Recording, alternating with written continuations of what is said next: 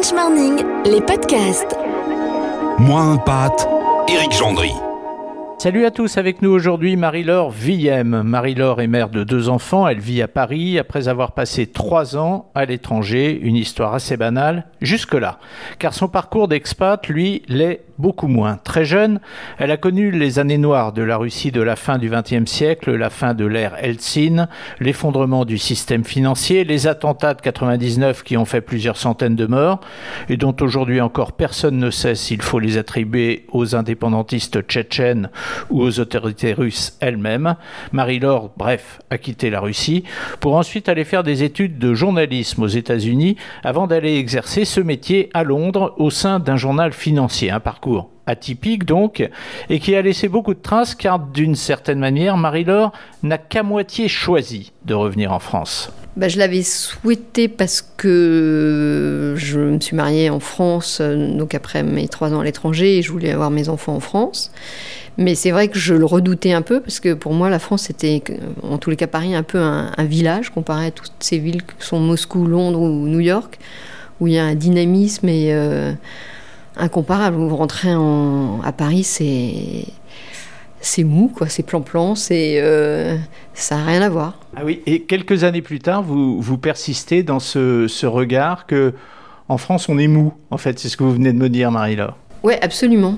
Je trouve qu'il n'y a pas beaucoup de dynamisme et je trouve une fois encore qu'on euh, n'offre pas assez d'opportunités aux gens qui n'ont pas forcément le profil pour un, pour un poste. Je trouve que c'est assez fermé. Quoi. Euh, alors peut-être que j'ai quelques années de plus, peut-être que si j'avais eu 15 euh, ans de, de, moins, ça serait un peu différent, mais je trouve que ça reste toujours, même on le voit à l'école, il faut toujours faire les mêmes séries pour avoir un, que ce soit l'allemand ou que ce soit S. Enfin, c'est toujours, euh, on n'évolue pas, quoi. C'est toujours 30 euh, ans après, il faut toujours passer par les mêmes, euh, les mêmes séries scolaires pour avoir l'opportunité d'avoir un bon diplôme et d'avoir un bon job. Et je trouve que c'est dommage parce que quand on arrête un boulot et qu'on veut se recycler dans un domaine complètement différent, c'est assez compliqué en France. En quoi vos, vos expériences d'expatriés, elles vous servent aujourd'hui? Qu'est-ce qu'elles vous ont apporté, vos expériences, une fois que vous êtes rentré en France? En, clair, est-ce que le fait d'avoir vécu à l'étranger, c'est une expérience dont on peut profiter toute sa vie, où qu'on soit après? Euh, oui, bien sûr qu'on peut en profiter toute sa vie, parce que j'ai appris pas mal de choses euh, en vivant à l'étranger. Et euh, après, est-ce que je m'en sers au quotidien? Je, ne sais pas, mais euh, en tous les cas, ce que je peux dire, c'est que je trouve que les Français ont beaucoup de chance de vivre dans un pays comme la France, parce qu'ils ont quand même des privilèges que d'autres n'ont pas, notamment en Russie, où c'était quand même des époques euh, assez difficiles, et c'était vraiment... le métro, c'est la cour des miracles, quoi. c'est donc euh, je voilà, parfois je regarde la, France et les Français avec euh, mon regard euh, d'expat en me disant que quand même ils se rendent pas bien compte de toutes toutes les chances que qu'ils ont. On a quand même une sécurité sociale, un hôpital, une école, enfin tout est gratuit et je trouve qu'on se plaint un peu trop en France. une question plus, plus personnelle. Quand on quitte la France comme ça pendant plusieurs années, est-ce qu'on retrouve ses amis quand on revient en France? Oui, oui, oui, sans problème parce que d'abord, ça m'arrivait de rentrer quand même. Mmh. Donc, euh, oui, oui. Et encore, à l'époque, il n'y avait pas autant euh, Internet, euh, pas autant les moyens de communication qu'on peut avoir aujourd'hui. Mais oui, on les retrouve sans difficulté.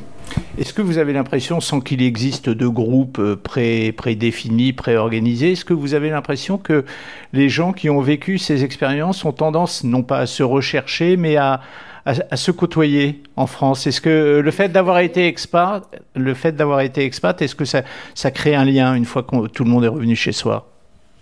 Non, j'ai pas le sentiment parce que j'ai des amis qui ont été expats, mais qui étaient des amis avant d'être expats, mais j'ai pas l'impression que les expats se recherchent euh, particulièrement. Un conseil que vous auriez à donner à une jeune fille qui était une jeune fille comme vous il y a, il y a quelques années, qui s'apprêterait à revenir en France après une expatriation. Ça se prépare Une impatriation, un retour? Bah, Moi, je lui déconseillerais de rentrer, mais bon, ça c'est mon point de vue. Euh, non, ça se prépare. Ça se prépare pas particulièrement. Ça dépend si elle rentre. Euh, enfin, moi, je suis rentrée pour euh, fonder une famille. Après, si elle rentre pour travailler, oui, ça se prépare un peu à l'avance. Mais moi, je trouve que c'est bien de profiter des expériences à l'étranger. Donc, euh, si elle peut rester le plus longtemps possible à l'étranger, je trouve que c'est ce que je lui souhaite.